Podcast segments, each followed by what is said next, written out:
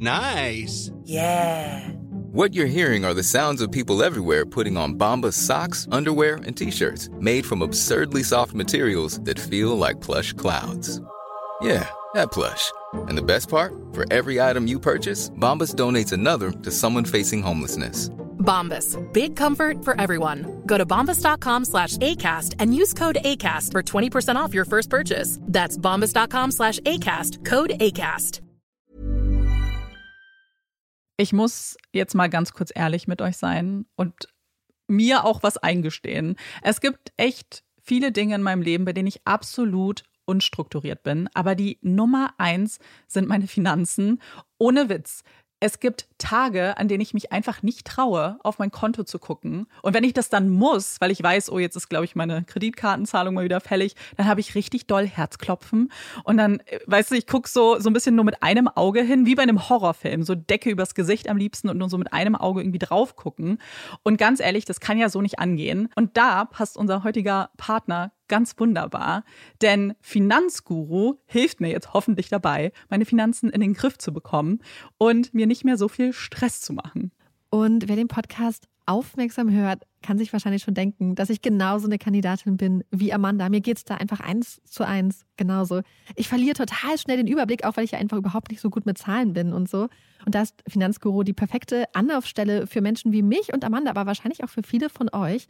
Bei Finanzguru bekommt ihr nämlich den perfekten Überblick über eure Finanzen. Ihr könnt dort, wenn ihr möchtet, all eure Konten miteinander verbinden, also Girokonto, Kreditkarte, Depot oder auch zum Beispiel eure Kryptobörse. Und dann werden alle Einnahmen und Ausgaben automatisch kategorisiert und für euch übersichtlich in der App aufbereitet. Und nicht nur das, Finanzguru zeigt euch auch alle eure Verträge ganz übersichtlich an. Das heißt, wenn ihr erkennt, dass da ein überflüssiger Vertrag dabei ist, dann könnt ihr den ganz einfach mit einem Fingertipp rechtssicher über die App kündigen. Das sind aber nicht die einzigen richtig coolen Features von Finanzguru. Finanzguru kann nämlich auch noch mehr machen und zwar für euch ganz persönlich. Genau, mit Finanzguru Plus bekommt ihr nämlich detaillierte Budgetanalysen und auch personalisierte Finanztipps, also alles irgendwie perfekt auf euch zugeschnitten. Ihr habt auch Analysen eures Kaufverhaltens, die euch zur Verfügung stehen. Dann könnt ihr nämlich auch Veränderungen planen. Und was ich auch super cool finde, ist die klare Übersicht eurer Ausgaben nach Kategorie, also zum Beispiel Lebensmittel, Shopping, Tanken. Das könnt ihr alles unterteilen. Und das äh, finde ich einfach so viel übersichtlicher und auch viel einfacher dann eben für zukünftige Veränderungen. Veränderungen. Wenn ihr Finanzguru auch ausprobieren wollt, dann haben wir jetzt ein richtig, richtig cooles Angebot für euch. Und zwar könnt ihr mit unserem Code Puppies Finanzguru Plus drei Monate lang kostenlos testen. Und das ist super einfach. Ihr müsst einfach nur die App downloaden, euer Konto verknüpfen und dann in eurem Profil den Code Puppies eingeben. Ganz wichtig, der Code ist nur für NeukundInnen gültig. Und dann geht's auch schon los. Dann könnt ihr Finanzguru drei Monate lang kostenlos kostenlos testen, durchstöbern und rausfinden, welche Funktion für euch am meisten Sinn ergibt. Den Link, den Code und alle weiteren Informationen findet ihr wie immer in unseren Shownotes und auch in unserem Linktree. At Highland, we're all about celebrating little wins and little ways to innovate digital processes. There's no customer pain point too small for us to help with.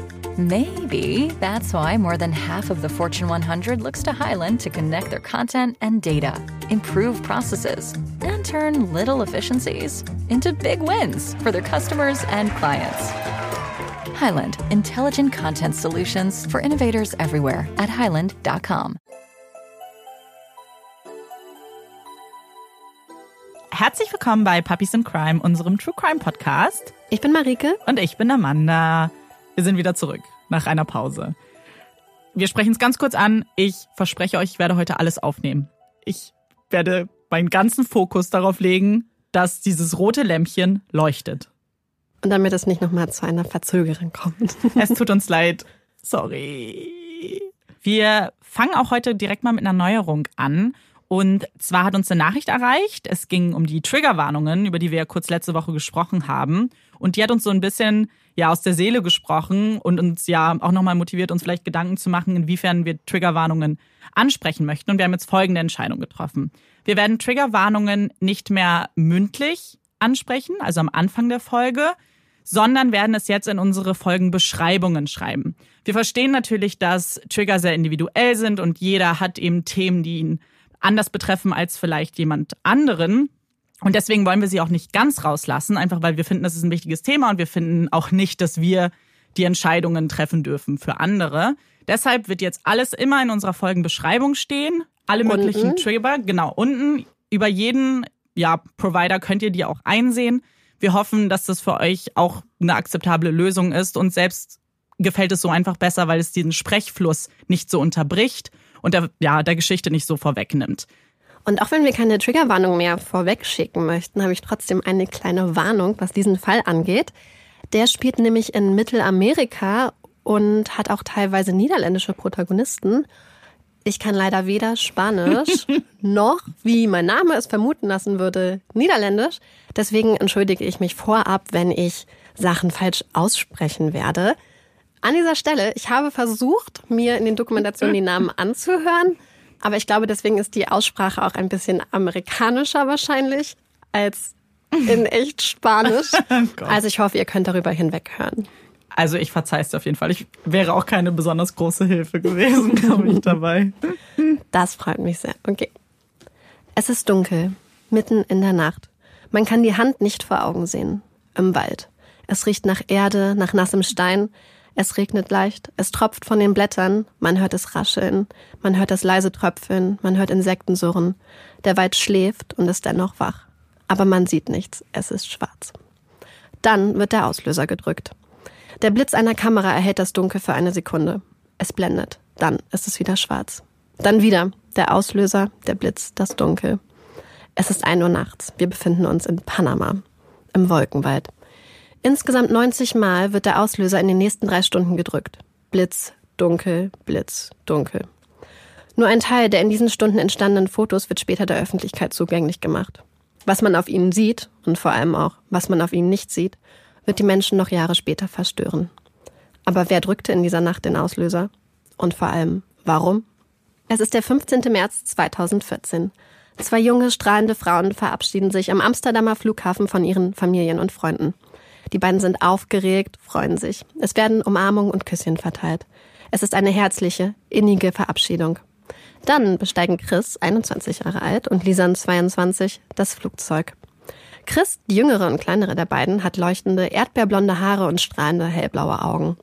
Sie hat gerade ihr Studium in Cultural Social Education, vielleicht sowas wie Soziologie, ich bin mhm. mir nicht sicher, abgeschlossen und hat sich für das kommende Semester in Kunstgeschichte eingeschrieben.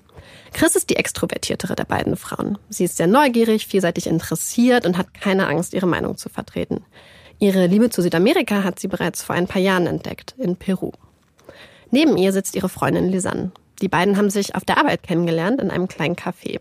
Sie leben im gleichen Studentenwohnheim und haben bereits vor Monaten begonnen, für ihren großen Trip zu planen und Geld zurückzulegen.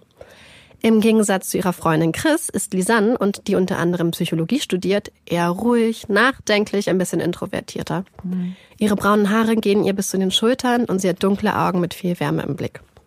Mit ihren 1,84 Meter ist Lisanne ein ganzes Stück größer als Chris und eine leidenschaftliche Sportlerin und Volleyballspielerin. Während Chris, wie gesagt, bereits einige Reiseerfahrung sammeln konnte, war Lisanne nie weiter als bis nach Süddeutschland gereist. Das hier sollte ihr großer Trip werden. Schließlich landet der Flieger in Costa Rica, von wo aus die beiden weiter nach Panama, Bocas del Toro, reisen. Der kleine mittelamerikanische Staat, der im Norden an Costa Rica angrenzt und im Süden an Kolumbien, gehört mit knapp vier Millionen Einwohnern zu einem der kleinsten Staaten der Welt. Bocas del Toro, sorry, das Ziel von Chris und Lisanne ist eine Provinz im Nordwesten von Panama und besteht aus einer ganz schönen Küstenregion und einigen größeren und kleineren Inseln. Es soll sehr, sehr, sehr schön sein. Und die ersten zwei Wochen nehmen Chris und Lisanne dann das ausgelassene Backpackerleben, Sonne, Strand, türkisblaues Wasser. Sie feiern, lernen viele andere Reisende kennen und genießen die Zeit in vollen Zügen. Doch nur Strand und Party ist für die beiden Mädchen nicht genug.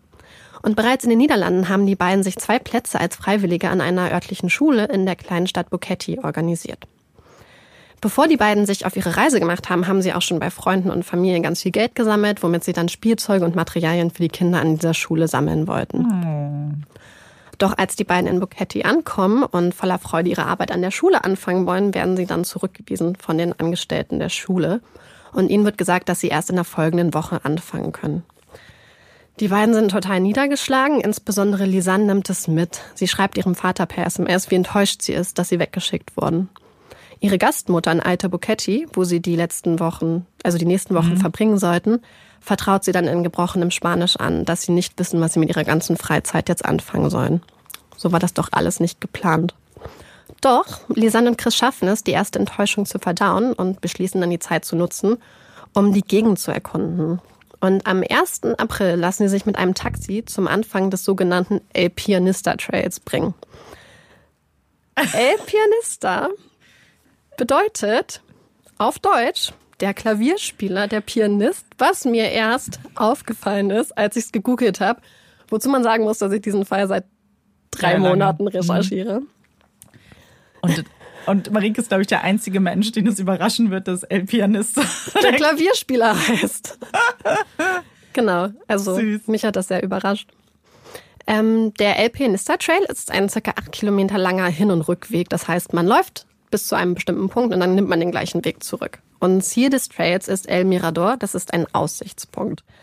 Der Anfang des Tracks führt dann durch offene Felder und Wiesen, ist ganz malerisch. Man ist umsäumt von Bergen und es ist ein ganz, ganz schöner äh, schöner Anfang. Mhm. Und dann geht es weiter und man steigt höher in die Berge und zuerst durch den Regenwald und schließlich, je mehr höher man aufsteigt, in den sogenannten Wolken- oder Nebelwald. Und nach einigen Stunden Wandern und wenn man dann durch die verschiedenen Vegetationszonen gegangen ist, mit den wunderschönen Pflanzen und Blumen und den ganzen seltenen Tieren, die man dort, wenn man Glück hat, sehen kann, kommt man dann bei El Mirador an. Zu diesem Zeitpunkt hat man eine ganze Menge Höhenmeter hinter sich und dann kommt der Aussichtspunkt und der entschädigt bei gutem Wetter für alles. El Mirador liegt auf der sogenannten kontinentalen Wasserscheide, auf Englisch das ist die Continental Divide. Und das ist quasi eine Grenze, die über den mhm. Kontinent verläuft. Und auf der einen Seite fließen die Flüsse dann in den Pazifik ja. und die Flüsse auf der anderen Seite in den Atlantik. Das heißt, es trennt uh, quasi so die Flusssysteme voneinander. Voll spannend irgendwie. Und an guten Tagen kann man angeblich beide Ozeane sehen. Wenn man einen richtig klaren Blick hat. Wenn man dann El Mirador erreicht hat, kann man verschnaufen, ein paar hübsche Fotos machen und dann kehrt man im Regelfall um und wandert einfach den gleichen Weg nochmal zurück. Lisanne und Chris haben die El Pianista-Wanderung allen Schilderungen zufolge nicht alleine angetreten, denn an ihrer Seite war Blue, das ist ein Hund von dem Restaurant, was am Fuße des El Pianista Trails liegt. Denn Blue begleitet sehr, sehr gerne Wanderer. Am Abend des 1. Aprils, also viele Stunden nachdem Chris und Lisanne gemeinsam mit ihm aufgebrochen waren, kehrt Blue dann zurück. Jedoch alleine.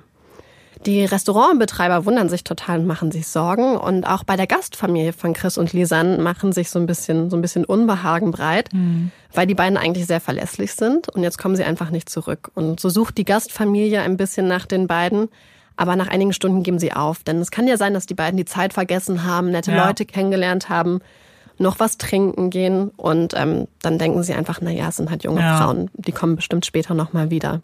Doch auch am nächsten Morgen fehlt von den beiden jede Spur und Gastfamilie macht sich mehr und mehr Sorgen. Und nicht nur die. Denn Chris und Lisanne waren am 2. April, also heute, eigentlich mit einem einheimischen Tourguide verabredet. Doch sie erscheinen nicht zum vereinbarten Zeitpunkt am vereinbarten Treffpunkt. Der Tourguide wundert sich und gemeinsam mit der Angestellten der örtlichen Sprachschule macht er sich dann auf den Weg zur Gastfamilie von Chris und Lisan. Und im Zimmer der Mädchen sucht er dann nach Hinweisen, wo die beiden sein könnten. Und dann schalten sie halt die Behörden ein, weil die mhm. beiden halt noch nicht da sind. Und auch in den Niederlanden beginnen die Familien der beiden unruhig zu werden, denn es herrscht komplette Funkstille. Oh Gott. Und das ist sehr, sehr untypisch für Chris und Lisanne. Die haben eigentlich ständig ihre Familien ja. auf dem Laufenden gehalten, haben immer SMS hin und her geschickt. Und Chris Vater macht sich Sorgen und bittet die beiden, sie mögen sich doch bitte, bitte bei ihnen melden. Aber er hält keine Antwort. Am nächsten Tag, ist jetzt der 3. April, werden die ersten offiziellen Suchmaßnahmen eingeleitet. Suchtruppen sind am Boden unterwegs und auch aus der Luft wird nach den beiden gesucht. Doch die Suche bleibt erfolglos. Man findet nichts, gar nichts. Am 6. April kommen schließlich die Eltern der beiden in Panama an. Begleitet werden sie von Suchtrupps der niederländischen Polizei sowie Spürhunden. An dieser Stelle ein kurzer Exkurs zu Spürhunden, also ein außerordentlicher Puffy-Fact und ich werde es auch ganz oberflächlich und kurz halten. Der bekannteste Einsatz von Spürhunden in der Personensuche ist wahrscheinlich das sogenannte Man-Trailing. Dabei verfolgt der Hund eine ganz spezifische menschliche Duftspur. Das kennt man so aus Filmen. ja. Dann wird dem Hund zum Beispiel ein Duft gezeigt, zum Beispiel von getragener Kleidung von den Vermissten oder irgendeinem Gegenstand.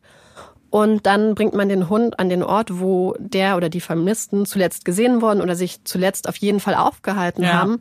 Und dort hofft man dann, dass der Hund eine Spur aufnimmt und diese spezifische Duftspur dann verfolgt. Wichtig ist hierbei, dass man sich keine Illusion macht, was die Verfolgbarkeit, also die zeitliche Verfügbarkeit von diesen Spuren angeht. Denn je älter die Spur, desto schwerer ist es, sie zu verfolgen. Und je nach den Witterungsumständen und den Ja. örtlichen Gegebenheiten können Spuren schon sehr, sehr schnell verfallen. Das ist halt recht wichtig. Und im Fall von Lisanne und Chris kamen die Spürhunde ja erst Tage nach dem Verschwinden der beiden an. Neben dem Man-Trailer kann in so einer Situation auch ein ausgebildeter Flächensuchhund zum Einsatz kommen. Die ersten Flächensuchhunde wurden ausgebildet, um in den Weltkriegen nach Verletzten zu suchen. Das heißt, sie sind dann über die Schlachtgebiete rumgelaufen und haben einfach unspezifisch nach menschlichem Ja. Duft gesucht. Und diese Hunde trainiert man dann auf bestimmte sogenannte Opferbilder. Das heißt, die zeigen dann die Menschen an, die zum Beispiel auf dem Boden liegen oder die kriechen, die krabbeln, die eingerollt sind. Diese Menschen zeigt der Hund dann halt an, wenn ihm das beigebracht wurde. Und die Flächensuchhunde sind halt eigentlich äh, sehr, sehr gut geeignet, um zum Beispiel schwer zugängliches Terrain abzusuchen, große Gegenden, wo Menschen halt sehr, sehr langsam sind. Ich weiß nicht genau, was für Hunde eingesetzt wurden bei der Suche nach Lisanne und Chris. Aber man sieht auf jeden Fall auf Fotos, dass verschiedene Hunde zum Einsatz kamen. Und ich denke mal, Sinn würden ja sowohl ein Man-Trailer als auch ein Flächensuchhund machen. Halt, weil es halt ein sehr unwegsames Gelände war, wo nach den beiden gesucht wurde. Die Eltern von Chris und Lisanne zusammen mit den niederländischen Polizisten und den Spürhunden durchkämmen insgesamt zehn Tage lang die Gegend. Auch sie finden nichts. Bald wirkt es, als hätte der Wald Chris und Lisanne verschluckt. Die folgenden Wochen und Monate bringen keine neuen Erkenntnisse, keine Spuren, kein Lebenszeichen von Chris und Lisanne. Bis zehn Wochen später eine Angehörige der örtlichen Negobi eine Entdeckung macht. Am Rande eines Reisfeldes in dem abgelegenen und sehr schwer zugänglichen Bergdorf Alto Romero fällt ihr etwas ins Auge. Ein dunkler Rucksack. Der war gestern noch nicht da gewesen, da ist sie sich sicher. Gemeinsam mit ihrem Mann bringt sie den Rucksack zu einem einheimischen Bauern, der übergibt ihn den Behörden. Und tatsächlich, jetzt nach über zehn Wochen eine erste Spur. Es ist der Rucksack von Lisan. Er ist sauber, trocken und in erstaunlich gutem Zustand. Er macht nicht den Eindruck, als hätte er monatelang im Wald gelegen oder als hätte, wie es teilweise von offizieller Seite heißt, der Fluss ihn angespült. Im Rucksack waren folgende Gegenstände. Zwei BHs, zusammengelegt und zusammengefaltet, zwei Sonnenbrillen, eine leere Wasserflasche, ein Krankenversicherungsausweis, ein Pass, 83 Dollar, zwei Handys und eine Kamera. Mega geistesgegenwärtig, dass sie den Rucksack abgegeben haben. Haben sie geahnt, dass der denen gehören könnte? Oder Mhm. Also, haben sie gesagt, reingeguckt? Haben sie nicht reingeguckt? Ich denke, sie haben reingeguckt, Okay. weil es ja auch der Pass von den Mädchen da drin war. Okay. Und, Und, sie dann, haben es ja dann gleich jemandem, der auch damit zu tun hatte, übergeben, der es Ja. dann an die Behörden weitergeleitet Voll hat. gut, dass es eigentlich von der richtigen Person gefunden wurde. Genau. Man muss auch dazu sagen, dass dieses Dorf, wo Mhm. der Rucksack gefunden wurde, ich habe das in der Dokumentation gesehen, ist echt richtig schwer zu erreichen. Also die Leute, die die Dokumentation gemacht haben, sind tatsächlich mit dem Helikopter hin. Verrückt. weil das wirklich sehr, sehr Mhm. entlegen ist und es halt wirklich eigentlich eher so eine, ja, so eine Ansammlung von so Wellblechhütten. Ja. Genau, am Rucksack und an den Gegenständen werden jede Menge Fingerabdrücke festgestellt. DNA-Spuren sind auch reichlich vorhanden und auch die Erde, die am Rucksack haftet, könnte natürlich wichtige Hinweise auf den Lagerungsort geben. Doch die panamaischen Behörden verfolgen diese Spuren wohl nicht weiter. Und falls sie es doch taten, haben sie die Ergebnisse nie veröffentlicht oder irgendwie an die niederländischen Behörden kommuniziert.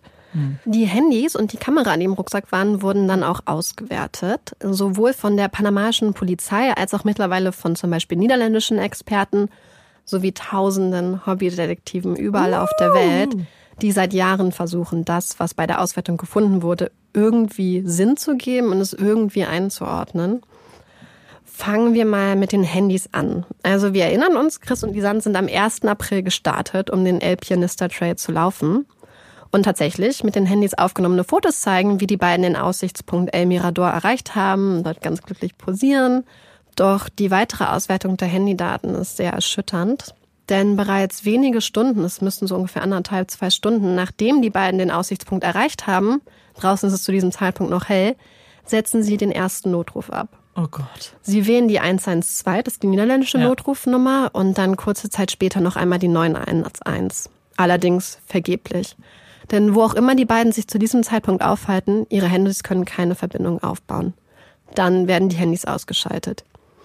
Erst am nächsten Tag, den 2. April, werden die Handys abwechselnd wieder eingeschaltet und mit wenigen Stunden Unterbrechung versuchen die beiden einige Male den Notruf zu erreichen. Wieder vergeblich. Nur einmal schafft Lisans Handy es für ein bis zwei Sekunden eine Verbindung aufzubauen. Dann bricht sie wieder ab. Es wird das einzige Mal sein, dass eines der beiden Handys eine Verbindung aufbauen wird. Chris und Lisanne versuchen noch mehrmals über die nächsten Tage verteilt den Notruf zu erreichen, doch die Versuche werden weniger und die Abstände zwischen den einzelnen Versuchen, in denen die Handys dann ausgeschaltet sind, werden immer, immer länger. Fünf Tage nachdem die beiden den ersten Notruf abgesetzt haben, geht Lisannes Handy schließlich leer. Einen Tag später gibt es plötzlich mehrere Versuche, Chris' Handy zu entsperren. Dazu muss man zuerst das Handy ähm, entsperren und dann nochmal die SIM-Karte, beides mit einem unterschiedlichen PIN. Ja. Bis zu diesem Zeitpunkt wurde auch jedes Mal das Handy entsperrt, indem man beide Pins richtig eingegeben hat. Wer auch immer jetzt versuchte, an Chris' Handy zu gelangen, der oder diejenige wusste diese Pins halt nicht. Ja. Allgemein wird daher angenommen, dass Chris zu diesem Zeitpunkt verstorben ist oder zumindest das Bewusstsein verloren hatte und es Lisanne war, die dann panisch wieder und wieder versucht hat, das Handy zu entsperren. Was man dazu sagen muss, man kann den Notruf von diesem Smartphone hätte man auch Genau. ohne das entsperrte Handy Das absetzen genau müssen. ist ja auch bei. Das heißt, so. es muss irgendein Grund gewesen sein, warum diese Person, die wieder und Ja. wieder und wieder und wieder, und es sind sehr, sehr viele Versuche, Ja. es versucht, so panisch versucht hat, an dieses Handy zu kommen. Aber wird's nicht eigentlich gesperrt? Die SIM zumindestens? Oder ist sie gar nicht erst zu dem Punkt ich glaube, gekommen? du kommst gar nicht erst zu dem Punkt Okay, dann. okay, ja. Wie gesagt, es wurde halt richtig oft versucht, das Handy zu entsperren. Und die nächsten Tage passiert dann eigentlich nichts. Also bis zum 10. April, ist jetzt zehn Tage nach Mhm. dem Verschwinden, gehen keine Notrufe oder ähnliches mehr raus. Erst am 11. April wird Chris' Handy angestellt. Es wird nach Empfang gesucht und nach einer Stunde geht das Handy dann endgültig aus. Das heißt, es wird dann einfach eine Stunde angelassen und dann stirbt es halt. Interessant ist, dass in der ganzen Zeit keine SMS geschrieben wurde, was die beiden ja eigentlich sonst gemacht haben. Es wurden keine Notizen verfasst, es wurden keine Fotos aufgenommen, es gibt auch keine Sprachmemos. Ich komme später nochmal Mhm. drauf, aber es ist eigentlich recht untypisch, da beide zum Beispiel auch Tagebuch geschrieben haben und ihre Ja. Familien über alles informiert haben. Das heißt, man muss Mhm. ja, wenn man direkt darüber so hingeht, den Notruf zu wählen und gar Ja. nicht zum Beispiel die Nummer von der Gastmutter in Alto Ja, genau. oder die Nummern der eigenen Familien, muss ja schon was Krasses passiert sein. Ja. Und es wird noch gruseliger. Jetzt kommen wir nämlich zu den Fotos. Lisannes Kamera wurde dann ausgewertet und die ersten Fotos auf der Kamera zeigen Chris und Lisanne, wie die beiden halt fröhlich und vergnügt den El Pianista Trail entlang wandern. Lisanne hat ein türkisfarbenes Tanktop an und Chris trägt ein rot-weiß gestreiftes Top und eine helle Jeans-Shorts. Man sieht die beiden am Anfang des Trails auf grünen Wiesen, im Hintergrund die Berge. Und dann folgen Fotos, wie die beiden den Aussichtspunkt El Mirador erreichen. Und dann machen sie Fotos und posieren, wie man das halt so macht. Und wie ich bereits am Anfang erläutert habe, ist El Mirador der Endpunkt des Trails. Ab diesem Zeitpunkt kehrst du zurück. Ja. Doch anhand der Fotos kann man sehen, dass die beiden nicht umgekehrt sind. Denn die Fotos zeigen, dass die beiden weitergelaufen sind. Okay. Also das geht noch einen Trail lang, Ja. aber den geht eigentlich niemand außer Einheimische. Ja. Und warum sind die beiden weitergelaufen? Also man kann hier nur mutmaßen. Wenn man weiterläuft, kommt man angeblich zu einem kleinen Wasserfall. Und es kann sein, dass jemand darauf hingewiesen hat, hey, hier ist ein Wasserfall, wenn ihr ein bisschen weiterläuft. Aber die Eltern von den beiden haben immer wieder hingeschrieben, dass die beiden eigentlich nicht den Trail verlassen würden und eigentlich nichts machen würden, wobei sie sich Ja. in Gefahr bringen würden. Sie waren halt total verantwortungsbewusst. Es gibt noch eine weitere Theorie und das ist, dass die beiden jungen Frauen weiter getrieben wurden. Dass irgendwer da war, der ihnen vielleicht gefolgt ist, in einem bestimmten Abstand und dass die beiden einfach Angst hatten und gedacht haben, naja, wenn wir jetzt ein bisschen weitergehen, die wollen vielleicht nur bis zum Aussichtspunkt, dann warten wir, dann kehren die wieder um und dann gehen wir wieder nach Hause. Aber ist der Trail jetzt irgendwie offen oder weil jetzt in meinem Kopf stelle ich mir Ja. das wie ein ganz kleiner Gang inmitten von irgendwie Bäumen vor. Aber Ja, es ist nicht so äh, breit am Anfang schon, aber es kann ja sein, dass sie gesehen haben, dass im Hintergrund immer Leute gekommen sind. Mhm. Ja. Genau, weil zu dem Zeitpunkt wurden auch noch Fotos gemacht, aber also Lisanne nimmt die Fotos auf und Chris ist halt recht weit vor ihr und aber Mhm. sie lächelt auch nicht mehr. Sie sieht nicht mehr glücklich aus, sondern sie guckt sehr sehr ernst zu diesem Zeitpunkt schon. Und dann hören die Fotos abrupt auf, Okay. die Fotos vom 1. April. Ja. Und das letzte Foto hat die Nummer 508. Das nächste Foto hat die Nummer 510. oh Gott. Das heißt, Foto 509 Ja. fehlt. Und außer der Nummer wissen wir absolut nichts Nee. über dieses Foto. Viele Menschen halten Foto 509 aber für den oder zumindest für einen Schlüssel in diesem Fall. Ja. Denn was ist so besonders an Foto 509? Es wurde gelöscht, ja, und. Also zuerst einmal ist die Tatsache, dass überhaupt ein Foto von dieser Kamera gelöscht wurde, total seltsam, denn es ist nicht konsistent mit dem Verhalten, was Lisanne mit ihrer Kamera an den Tag gelegt hat. Denn in den ganzen Wochen zuvor, egal wie hässlich ein Foto war, egal wie verwackelt, wie unvorteilhaft, sie hat Fotos nicht gelöscht. Sie hat nicht einmal ein Foto gelöscht in den Wochen davor. Warum sollte sie jetzt ein Foto Ja. löschen? Was noch seltsamer ist, ist tatsächlich, dass man nicht die geringste Dateninformation über dieses Foto auf der Kamera findet. Denn normalerweise, wenn du manuell ein Foto von einer Kamera löscht, bleibt immer noch eine gewisse Information da, die wird dann zum Teil überschrieben, aber du könntest später zumindest noch Teile oder Ansätze des Fotos rekonstruieren. Macht In Sinn. diesem Fall gibt es absolut nichts. Weswegen Experten sagen, dass eigentlich die einzige Möglichkeit, wie sie das Foto so hätten löschen können, ist, dass die Kamera an einen Computer angeschlossen wurde.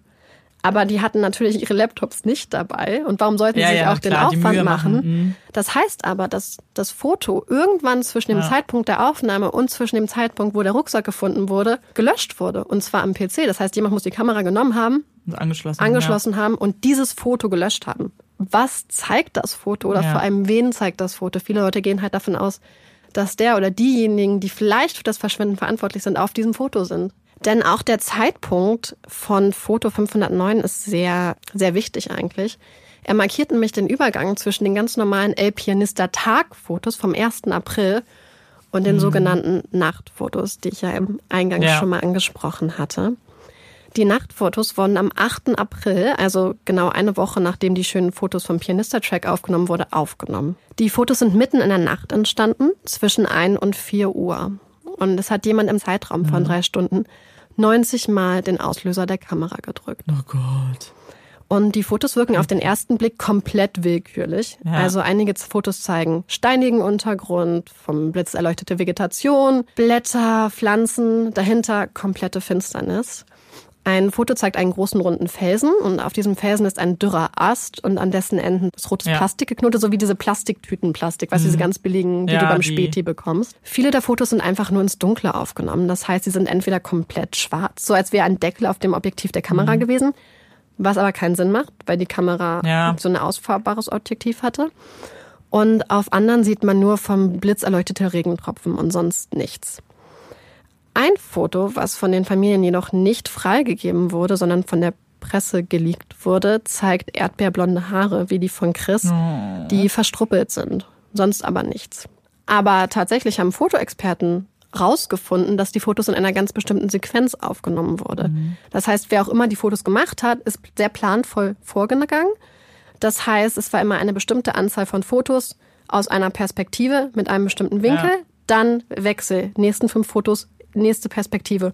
Und das hat sich so über die drei Stunden hingezogen. Obwohl man erkennen kann, dass es eine Sequenz ist, weiß niemand, was die Sequenz bedeuten soll. Warum hat jemand nachts drei Stunden lang immer wieder Auslöser gedrückt, Auslöser gedrückt, Auslöser gedrückt? Ähm, manche Leute, und da habe ich auch am Anfang zugehört, glauben, dass Lisanne wahrscheinlich in diesem Fall sich den Weg leuchten wollte. Das heißt, dass sie irgendwo hin wollte und immer den Blitz benommen, genommen hat, um sich den Weg zu leuchten und den zu sehen.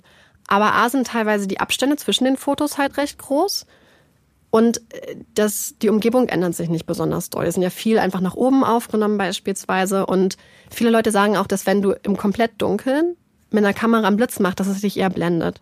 Und dass es gar nicht so viel zu deiner Orientierung beitragen kann. Dann gibt es die Theorie, dass mit dem Blitz wilde Tiere ferngehalten werden sollten. Das finde ich, Ich finde eigentlich beides jetzt gar nicht so unwahrscheinlich, weil je nachdem, in welcher Situation du dich befindest und vielleicht auch Panik hast, versuchst du alles zu machen, damit du ein bisschen Licht hast vielleicht Ja. oder Schutz. Deswegen ähm, wäre ich jetzt auch alleine gar nicht drauf gekommen, aber ja, Genau, dann gehen manche davon aus, dass der Blitz als Notruf also genutzt werden sollte, also als Signal. Denn zu, also es kann ja sein, dass man zum Beispiel in der Nähe Stimmen gehört hat und dann auf sich aufmerksam machen wollte. Aber tatsächlich ist es so, dass der Zeitpunkt halt überhaupt nicht gepasst hat. Denn die Suchtrupps waren zu dem Zeitpunkt am 8. April ja unterwegs in der Ja. Nähe, aber nicht zwischen 1 und 4 Uhr nachts. Und der Nebelwald bzw. Wolkenwald an den Stellen ist auch so dicht, dass wenn du ein Foto machst, dass es höchstens bis zu den Blätter kommt und dann nach wenigen Metern wird das ganze Licht schon verschluckt. Also man kann nicht viel sehen, wenn jemand da so Fotos macht. Dann gibt es noch eine weit verbreitete Theorie und das ist, dass Chris zu diesem Zeitpunkt bereits verstorben ist. Wir erinnern uns halt an das Handy Ja. und an die falschen Pins, die eingegeben wurde. Und Lisanne versucht hat, den Ort von Chris Leiche zu dokumentieren. Das würde zum Beispiel auch erklären, warum es diesen Zweig mit diesen kleinen Markern dran gab, mit diesem Plastik, so als Wegweiser. Ich weiß überhaupt nicht, was ich denken soll. Aber wenn wir jetzt mal mit der quasi verbreiteten Theorie gehen, dass Lisanne die Fotos aufgenommen hat, dann kriege ich immer ein total beklemmendes Gefühl. Denn ich stelle mir dann einfach vor, dass sie zu diesem Zeitpunkt in Panama ist, im Wald. Sie ist komplett alleine. Sie hat unter Umständen den Tod ihrer besten Freundin mitbekommen. Es ist komplett dunkel. Sie hat keine Decke. Sie hat keinerlei Schutz. Ja, absolut. Sie ist wahrscheinlich zu dem Zeitpunkt hungrig, hat, ist wahrscheinlich schon dehydriert. Tagsüber, wenige Kilometer entfernt, suchen ihre Eltern verzweifelt nach ihr. Und wenn sie dann vielleicht nachts alleine war, das ist genau das, was du gesagt hast. Ich stelle mir einfach vor, wie ich wäre und ich habe ganz dolle Angst im Dunkeln. Ja. Und dann machst du irgendwas, um Licht zu kriegen, weil du wünschst dir, dass du bei deinen Eltern bist. Du wünschst dir, dass du irgendwo bist, wo es warm ist, wo du eine Nachttischlampe hast, wo du eine Decke hast, wo du Essen hast, wo du was zu trinken hast, wo dich jemand in den Arm nimmt, weil sie muss ja ganz traumatisiert sein zu dem Zeitpunkt. Und ich glaube, dass du dann vielleicht, also hatte ich am Anfang überlegt, dass sie einfach Licht anmacht, einfach um Licht zu haben in dem Moment. Ja. Und immer wenn das dann ausgeht, bist du wahrscheinlich der einsamste Mensch der Welt. Diese Fotos machen mir so eine Angst. Ich habe den in Versteh ich. mehreren Dokumentationen gesehen und die Fotos sind jetzt nicht mal so krass, aber jedes Mal, wenn ich sie sehe und an Lisanne in dem Moment denke, kriege ich richtig Panik, weil ich einfach dieses Gefühl und was vielleicht dahinter steckt an der Geschichte mich so fertig macht. Ja, es geht gar nicht mal um die Fotos, glaube ich, jetzt als Fotos selbst, sondern eben, was man wahrscheinlich vermutet, welche Stimmung Ja. Mhm. dahinter steckt. Weil was du auch vorhin gesagt hast, dass mit diesen Warnsignalen, was vielleicht realistisch und rational Mhm. Ja. gesehen nicht funktioniert, weil einfach Ja. der Blitz gar nicht so große Auswirkungen hat. Ja. Das weißt du natürlich in so einem Mindset Na, gar nicht. total. Du denkst vielleicht doch, da hinter dem Baum ist jetzt jemand und sucht Ja. mich. Beziehungsweise vielleicht weißt du auch gar nicht, dass nach dir gesucht wird. Ich meine, man hofft es vielleicht, aber Mhm. wer weiß. Olaf meckert gerade so ein bisschen. Wir versuchen ihn mal ganz kurz zu beruhigen. Nachdem der Rucksack mit den Handys und der Kamera in Alto Romero gefunden wurde, geht die Suche dann tatsächlich erneut los. Es sind jetzt gut zehn Wochen vergangen, seitdem Chris und Lisanne verschwunden sind. Die Suche wird jedoch nicht von offiziellen Suchtrupps fortgesetzt, sondern von Tourguide F. Das war der, der am Anfang mit den Mädchen eigentlich verabredet war. Und zusammen mit einigen Einheimischen geht er dann los und sucht und sucht. Und sie werden tatsächlich fündig. Sie finden einmal die helle Jeans-Shorts, die Chris auf den Fotos trägt. Wie sie diese Jeans-Shorts gefunden haben, darüber gibt es allerdings verschiedene Quellen und verschiedene Berichte. Einmal wird gesagt, dass die Jeans-Shorts zusammengefaltet war, ordentlich, und am Rande des Flusses lag. In anderen Berichten wird gesagt, dass die Jeans im Wasser getrieben ist. Es ist schwer, ähm, hier was rauszufinden, Aber weil auch ein bisschen unterschiedlich jetzt. Total, Ne? Gerade total. Mhm. was ja auch dann den Zustand der Jeans beschreibt. Ob die jetzt nass ist und vielleicht alle Spuren schon. Ja, absolut. Ja. Und hier muss man anmerken, zwischen dem Fundort der Jeans und dem des Rucksacks liegen ungefähr 14 Stunden Fußmarsch, wenn man von einem zügigen Einheimischen ausgeht, der sich mit dem Terrain auskennt. Doch bei dem Fund der Jeans-Shorts bleibt es nicht, denn Tourguide F und die Ngobi machen eine weitere Entdeckung, beziehungsweise Entdeckung, die zum einen traurige Gewissheit bringen, aber gleichzeitig noch viele, viele neue Fragen aufwerfen. Sie finden zum einen einen Schuh, einen Wanderstiefel. Das ist der Stiefel von Lisanne. Im Schuh befindet sich immer noch Lisannes Fuß. Der Knochen, der Beinknochen ist erstaunlich sauber abgetrennt. Dann findet man noch Beinknochen von Lisanne und auch ein Beckenknochen von Chris. Das Becken scheint in der Mitte durchgebrochen zu sein. An keinem der Knochen sind irgendwelche besonderen Verletzungen, Schnitte oder Spuren, zum Beispiel von Tierzähnen, zu erkennen. Das sind noch recht wichtig. Lisannes Fuß ist jedoch an mehreren Stellen gebrochen. Das kann entweder auf einen Sturz aus sehr hoher Höhe oder aber auch auf also anhaltende Belastung hinweisen. Zum Beispiel bei Leuten, die so ganz krasse Distanzen laufen oder gehen. Da können irgendwann ähnliche Verletzungsmuster auftauchen. Und während Lisannes Knochen teilweise noch mit Gewebe bedeckt sind, sind Chris' Knochen komplett sauber und gebleicht. Äh, hä? Was heißt das? Das heißt, obwohl die Knochen bzw. die Knochenfragmente in relativer Nähe, was das Ja. große, große Suchgebiet in diesem Wald angeht, Ja. gefunden wurden, sind sie komplett in unterschiedlichen Zuständen. Und wieso Chris Knochen gebleicht sind, kann auch niemand sagen. Man hat auch Bodenproben genommen, aber es gibt nichts im Boden, was darauf hinweisen könnte, dass es irgendein natürlicher Prozess ist, der dafür zuständig ist, dass die Knochen gebleicht wurden. Und auch die komplette Abwesenheit von jeglichen Gewebespuren ist total seltsam da man ja auch keine Zahnspuren von Tieren erkennt. Also wenn Olaf zum Beispiel an einem Knochen nagt, Ja, dann siehst genau. du das. Ja. Und es gibt nichts. Und das ist ganz seltsam, weil teilweise die offizielle Version war, dass Tiere die Knochen gegessen haben und dann einfach ausgeschieden Mhm. haben. Und selbst ein halber Beckenknochen kriegst du nicht runtergeschluckt als großes Tier. Nein. Das ist richtig groß. Und außerdem wüsste man nicht, wieso die dann gebleicht sein sollten. Ja. Manche Leute vermuten, dass Dünger die Knochen gebleicht hat. Das würde wohl passen. Aber wenn Dünger, den die örtlichen Bauern benutzt haben, die Knochen gebleicht hat, warum wurden sie dann so weit im Wald gefunden? Und dann gibt es noch eine weitere Entdeckung neben den Knochen. Und zu dieser Entdeckung. Es ist so, dass am 29. August, also es ist fast fünf Monate nach dem Verschwinden der beiden jungen Frauen, wird ähm, wieder ein Fund eingereicht, und zwar von Tourguide F. Und es ist eine kleine Kugel. Von außen sieht es aus wie ein kleiner Erdball. Aber es ist kein kleiner Erdball. Es ist ein eingerolltes Stück Haut. Es ist circa 30 Zentimeter lang, wenn man es ausrollt. Und die Haut ist scheinbar abgezogen von Lysans Bein. Der Zustand der Haut verblüfft den zuständigen Forensiker total, denn dafür, dass die Haut nach ungefähr fünf Monaten gefunden wurde, wirkt sie total frisch und ist in den Anfangsstadien der Verwesung, auch was so die Besiedelung mit Insekten und so angeht. Und der Forensiker hat den Eindruck, dass die Haut mit Absicht an einem kühlen, dunklen, schattigen Ort aufbewahrt und so konserviert wurde. Und noch eine weitere Sache stößt ihm irgendwie übel auf. Er fragt sich halt, wie kann das Stück Haut als solches und als Beweismittel erkannt sein? Wie kommst du darauf, dass wenn du mehrere Hektar durchsuchst, Ja. dass du dann denkst, oh, hier ist ein kleiner Erdball, das ist bestimmt ein Beweisstück. Dass du das genau. und er kommt halt zu dem Ergebnis, dass jemand das bewusst manipuliert hat, Okay. weil er sich sonst nicht erklären kann, wie die Haut in dem Ja. Zustand sein kann und wie man die Haut als solches, als Beweisstück erkennen konnte. Und genau, die panamaischen Behörden haben anfangs ein Verbrechen oder eine Entführung nicht ausschließen wollen.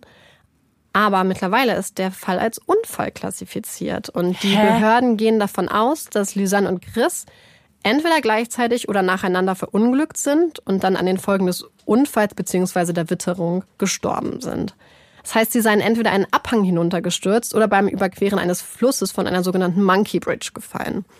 Monkey Bridges sind so provisorische Brücken. Die werden in Panama und auch an anderen Orten ähm, oft von Einheimischen gebaut, um schwierige Flüsse zu überqueren. Dafür spannt man halt drei Drahtseile über den Fluss. Ja. Das heißt, eins unten, auf dem balancierst du und dann zwei an den Seiten, an denen du dich festhältst.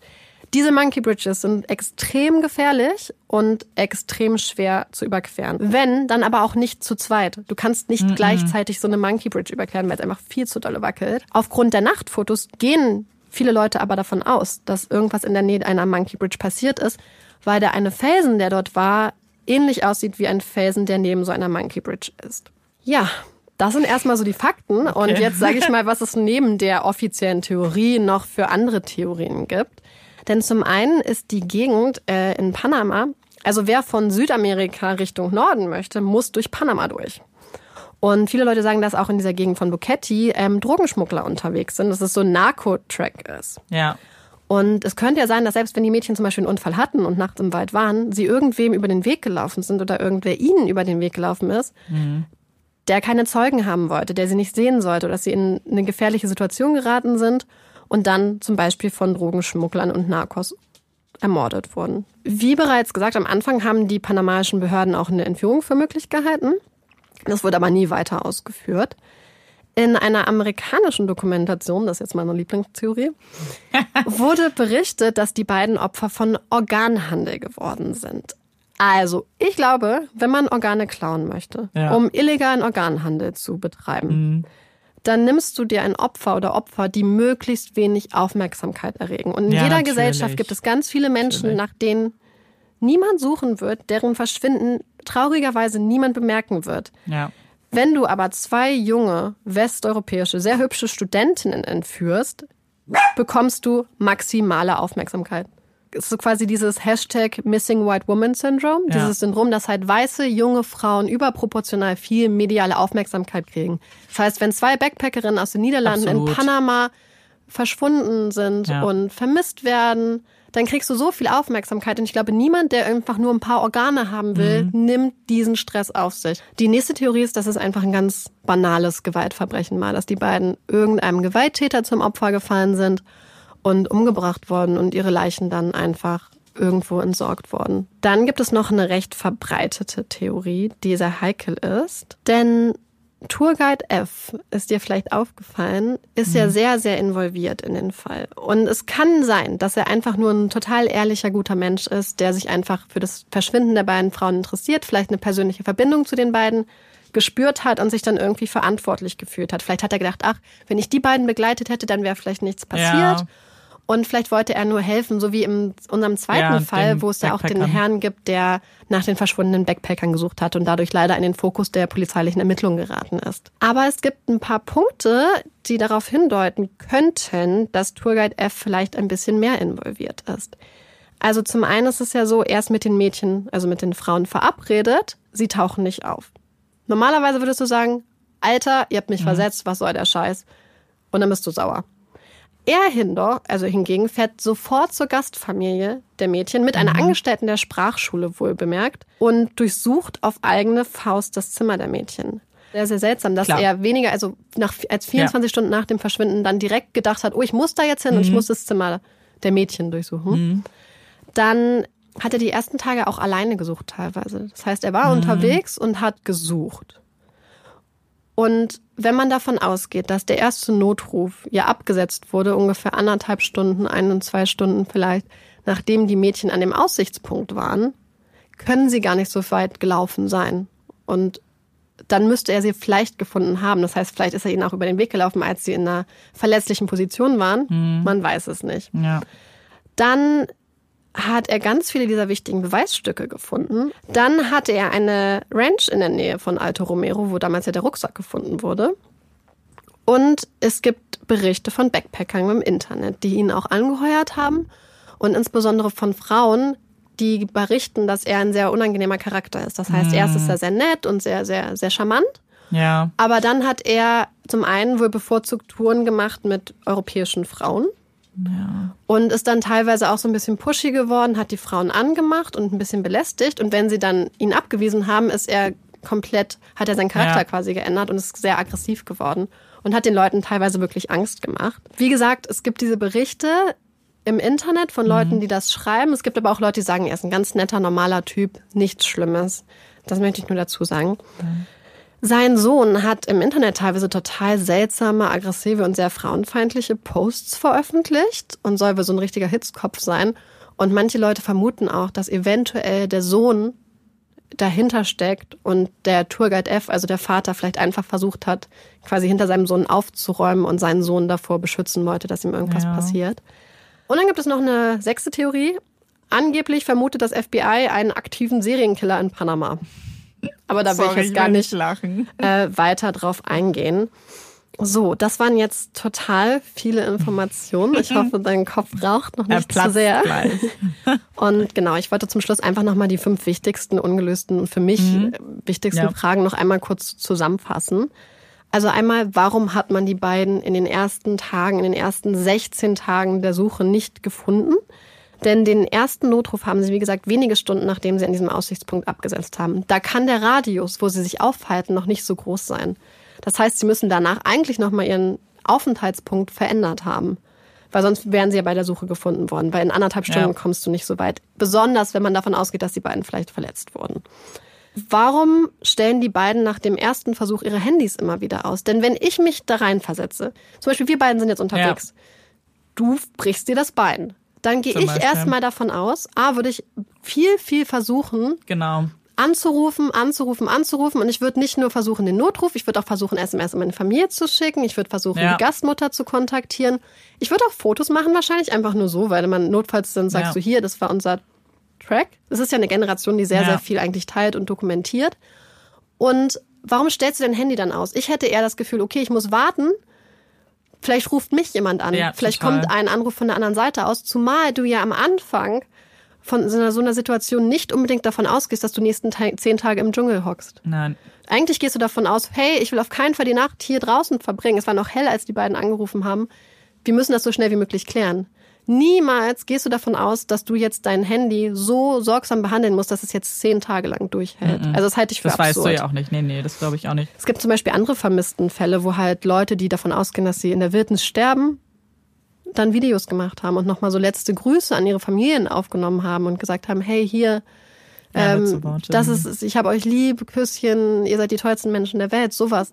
Dann einmal die Nachtfotos, insbesondere Foto 509, weil es ja Mhm. nur die Erklärung gibt, dass es am Computer gelöscht ist. Wer macht sich den Aufwand? Und vor allem, du musst ja auch ein Kabel haben, was zu der Kamera passt, Ja. um es am Computer zu löschen.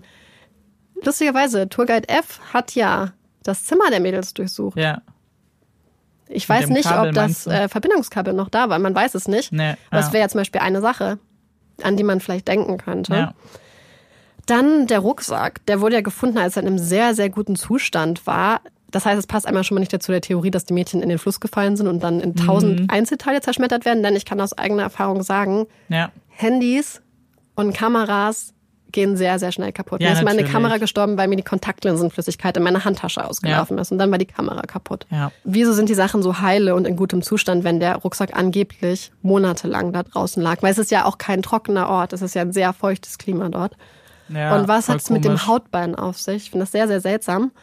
Also es gibt total viele offene Fragen, es gibt viele Ungereimtheiten, es gibt zwei Familien, die ihre Ja, geliebten das Töchter und. Schwestern niemals wiedersehen werden. Ja. So, ich hoffe, ich habe es geschafft, diesen sehr, sehr umfangreichen Fall jetzt Ja. einigermaßen gut darzustellen. Deswegen Ja. möchte ich dich jetzt fragen, Oh oh. ob du eine Theorie hast. Also, ich, es ist erstmal richtig, richtig schwierig. Ich wusste, dass die Frage kommt. Wir wollen jetzt nicht so ganz überraschen. Aber irgendwie wusste ich die Fakten natürlich nicht. Das heißt, ich bilde mir jetzt schon gerade live meine Meinung. Ich möchte nochmal vielleicht was anderes in den Raum werfen. Ganz am Anfang hast du ja gesagt, dass die Theorien, warum sie auf diesen Trail gegangen sind, dass es eben so die eine gab, die relativ unwahrscheinlich ist, dass sie einfach dachten, ach guck mal, da ist noch ein Weg, wir gehen noch, was Ja. aber jetzt zu dem, deren Charakter nicht passt, oder dass sie jemandem ausgewichen sind. Ich meine, so ein Ort, so ein Trail, der bekannt ist, der vielleicht in Touristenguides steht, ist der jetzt erstmal kein schlechter Ort, um darum irgendwie Kriminalverbrechen zu organisieren, rund um diesen Ja. Treffpunkt. Weiß nicht warum, aber ich habe dieses Bild von Touristinnen, die da eben hochgehen, dann noch schöne Mhm. Bilder machen. Und dann habe ich das Gefühl, wenn dann ein Local kommen würde und sagen würde, hey, da ist noch ein Wasserfall, da kannst du voll tolle Mhm. Fotos machen. Komm mit, ich zeig's dir, das ist nur hier um die Ecke. Mhm. Dass das bei vielen funktioniert. Und dann läufst Ja, du total. diesen Trail nochmal runter. Und was dann natürlich passiert, ist jetzt was, das kann, kann einfach unterschiedlich ablaufen. Je nachdem, ob man vielleicht eine Entführung um die plant, weil man natürlich schon vermuten kann, dass Europäerinnen und europäische Familien vielleicht Geld haben Hm. und das irgendwie eine Einnahmequelle ist oder ob es da um sexuelle ja, Präferenzen geht, keine Ja. Ahnung. Was dann passiert, ist natürlich ganz, ganz schlimm. Aber vielleicht nicht so abwegig, dass auch sowas Total. passiert Das ist ja tatsächlich eine der Theorien, dass einfach irgendwer Ja. ihnen gefolgt ist, die beiden vielleicht auch irgendwo mit hin verschleppt ja. hat. Was für mich so ein klassisches Bild dann wäre, so ein 509 Bild, ist einfach ein Bild mit dieser Person. Mhm. Total. Komm, wir machen noch ein Selfie zusammen. Komm, wir machen, ich, ich weiß nicht warum, das ist vielleicht auch, vielleicht habe ich komische Urlaube verbracht, aber so ein Ding, ich weiß, wie viele Locals kommen und einfach sagen, hey, ich mache ein Foto von euch, komm, jetzt machen wir noch eins zusammen. Und dass natürlich so ein Foto absolut nicht gefunden werden darf, mit einer Person, zu der man vielleicht keine Beziehung unbedingt hat, das natürlich was wäre, was man löscht und was man vielleicht auch, wenn es organisiert ist, weiß man ja auch vielleicht, dass man ein Foto nicht einfach über die Kamera löscht, sondern dass man es hochlädt. Total. Wenn das organisiert ist. Und ich finde, es Ja. gibt einfach viele Punkte, die darauf hinweisen, dass es kein Unfall war und auch nicht was, was im Effekt passiert ist. Einfach weil irgendwie zu viel Schema dahinter steckt, so komisch Mhm. das klingt. Also so, wir lassen denen vielleicht die Handys, weil, wie du gesagt hast, wir wissen, da passiert Ja. sowieso nichts mit.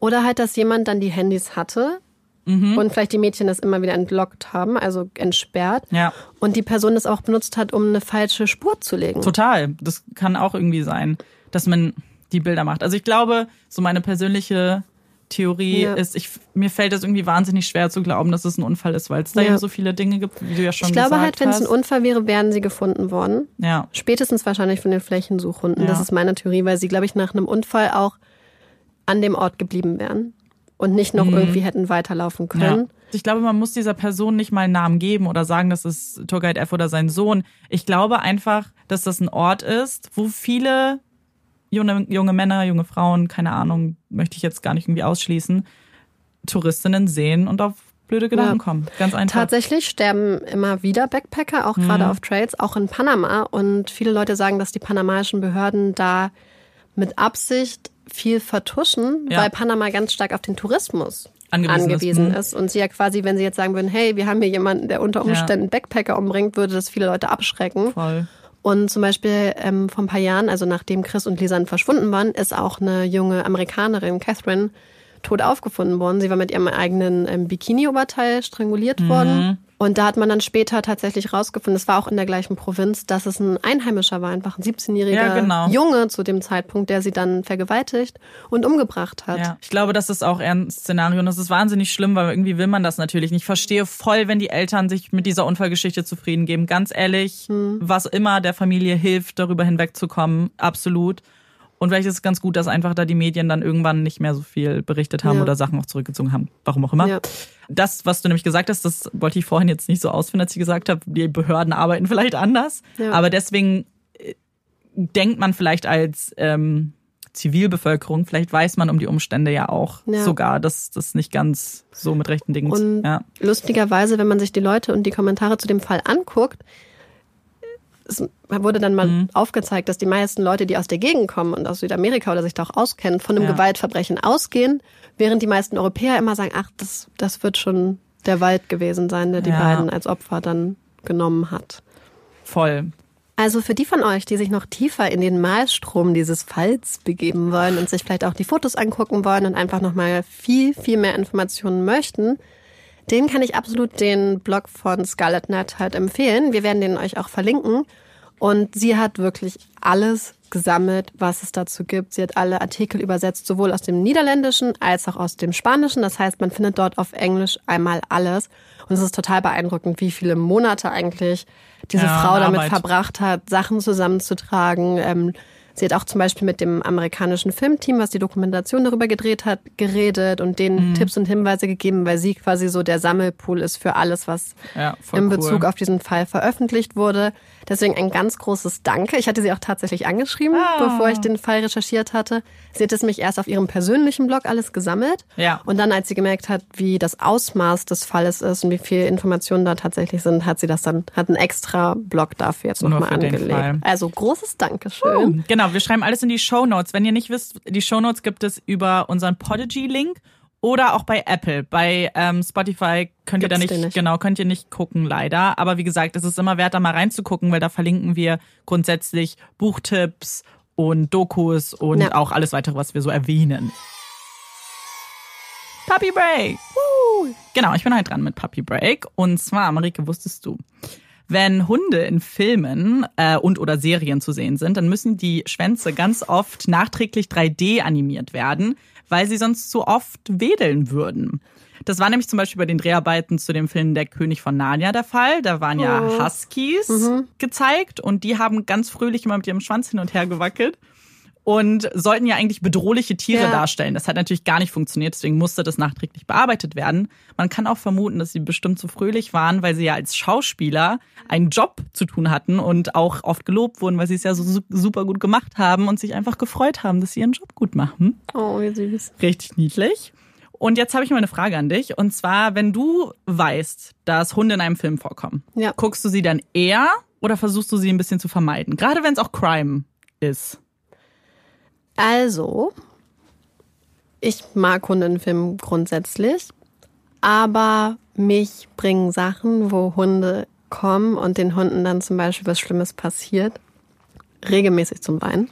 Es gibt zum Beispiel ein Musikvideo von, ich glaube, Buzz T und Marshmallow, ich bin mir nicht sicher, zu Happier, da gibt es verschiedene Äh, ja, Varianten. Pastille und Marshmallow. Und es gibt ein Video davon mit einem Labrador oder Golden Retriever. Und ich heule jedes Mal. Ich habe das Video zweimal gesehen. Ich habe zweimal geweint. Oder auch Marley and Me. Mm, Genau, das ist ja so der Da müsst ihr Klassiker. auch weinen. Auch beim Buch. Aber voll verständlich. Ich frage auch, weil mir geht's nämlich tatsächlich so, dass ich, sobald ich sehe, dass ein Hund irgendwie auftaucht, Mhm. fast sofort Bauchschmerzen kriege, weil ich Angst habe, dass diesem Hund was passiert. Ja. Mhm. So war es zum Beispiel, ich habe I Am Legend mit Will Smith im Kino damals gesehen, ist ja schon Jahre her. Und eine Freundin von mir weiß das, war schon immer so, mein ganzes Leben lang, weil ich, ich kann Hunde eben nicht sterben sehen Ja. in Filmen. Und sie meinte dann, hm, nur dass du Bescheid weißt, der Hund stirbt. Und dann war ich schon so, Spoiler. Oh, Spoiler, falls noch jemand I Am Legend nicht gesehen hat. Ähm, genau. Der Hund stirbt. Und vielleicht war es ganz gut zu wissen. Aber ich bin natürlich dann mit dem Wissen reingegangen in diesen Film. Und jedes Mal, wenn der Hund kommt, habe ich, hab ich auch geweint. Ich habe direkt Oh geweint, weil ich dachte, jetzt stirbt er bestimmt. Und der stirbt ja erst beim dritten, vierten Mal oder so, Spoiler. Ähm, und so ähnlich war es auch bei John Wick. Den hatten wir mal mit Freunden an Silvester geguckt. Und da, das passiert ja, Spoiler, direkt am Anfang.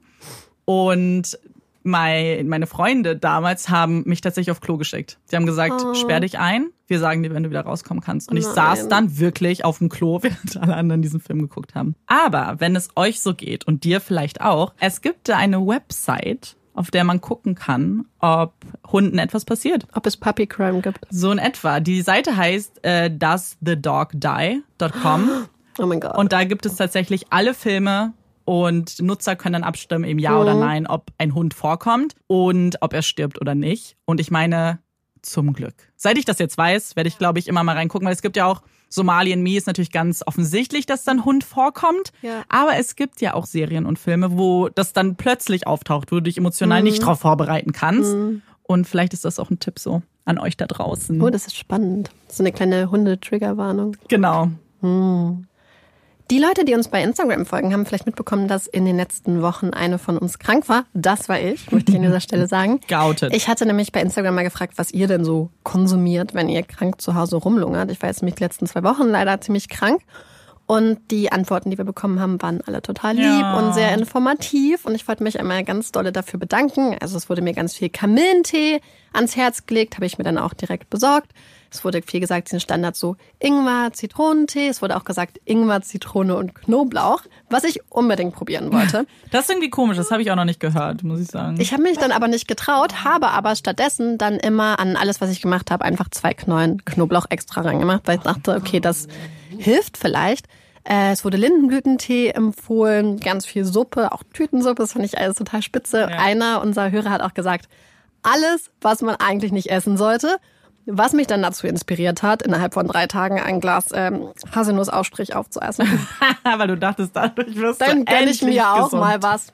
Ja, Ähm, ich find's super. Genau, also es wurde total viel von euch empfohlen und dafür wollte ich einfach mal Danke sagen. Es ist alles, ich habe alles versucht auszuprobieren und es hat mich sehr, sehr gefreut. Ja, voll Und ich hoffe, dass die von euch, die vielleicht zu dem Zeitpunkt auch krank waren oder jetzt krank sind in der Grippesaison, äh, gute Besserung an alle da draußen, die jetzt vielleicht gerade zu Hause rumschnüffeln. Ich fange mal heute mit unserer Empfehlung der Woche an. Und zwar ist das eine, die ich eigentlich in der allerersten Folge schon gesagt habe, die hat es aber dann am Ende gar nicht reingeschafft. Aus Versehen. Ups. Upsi. Da waren wir noch nicht so erfahren. Und zwar geht es um eine Netflix-Doku, die heißt Abducted in Plain Sight und ist ein absoluter Mindfuck. Ich glaube, man kann es gar nicht anders beschreiben. Es ist unfassbar spannend und du hast die ganze Zeit über den Moment, was? Wie kann, wie kann das sein? Also, ich habe an der gesamten Menschheit gezweifelt, glaube ich, zu, zu bestimmten Stellen. Kann ich euch auf jeden Fall empfehlen, wenn ihr die noch nicht gesehen habt. Ich habe sie gerade Marike schon empfohlen, die kennt Ja. sie nämlich noch nicht. Ganz, ganz, ganz spannendes Thema und ein spannender Kriminalfall auch. Ich habe auch eine Empfehlung diese Woche und zwar anders als sonst ist es mal kein Buch. Es ist ein, eine YouTuberin. Es geht um Bailey Sarian. Bailey Sarian kommt aus den USA und macht Murder Mystery Monday. Das ist, also auf ihrem Channel macht sie hauptsächlich Make-up, aber sie macht halt auch jeden Montag ein Video, in dem sie über einen True Crime Fall spricht und sich nebenbei ganz spektakulär schminkt. Ich persönlich habe keine Ahnung von Schminken, es liegt mir nicht so, aber ich gucke mir total gerne an, wie sie sich schminkt und die Fälle, die sie macht, sind eigentlich sehr spannend und ich höre mir einfach gerne ihre Stimme an. Ich finde, sie ist eine ganz, ganz süße Person und das wollte ich euch mal empfehlen für die, die sich für Make-up interessieren, für die, die sich für True Crime interessieren, die sich für beides interessieren. Es ist, es ist wirklich toll. Ist jetzt Englisch, aber ich finde sowas ist auch richtig cool, um sein Englisch eben aufzubessern. Total. Deswegen könnt ihr das ja auch als Ansporn nehmen, falls ihr das schon immer mal machen wolltet. Genau. Fast hätte ich es vergessen. Ja. Denn was mich und was auch Amanda jetzt mittlerweile sehr Ja. interessiert, schreibt uns bitte eure Theorien, was ihr denkt, was vielleicht im Fall von Chris und Lisanne ähm, passiert ist, was ihr besonders findet, in welche Richtung man vielleicht noch nicht gedacht habt oder selbst wenn es halt eine sehr verbreitete Theorie ist.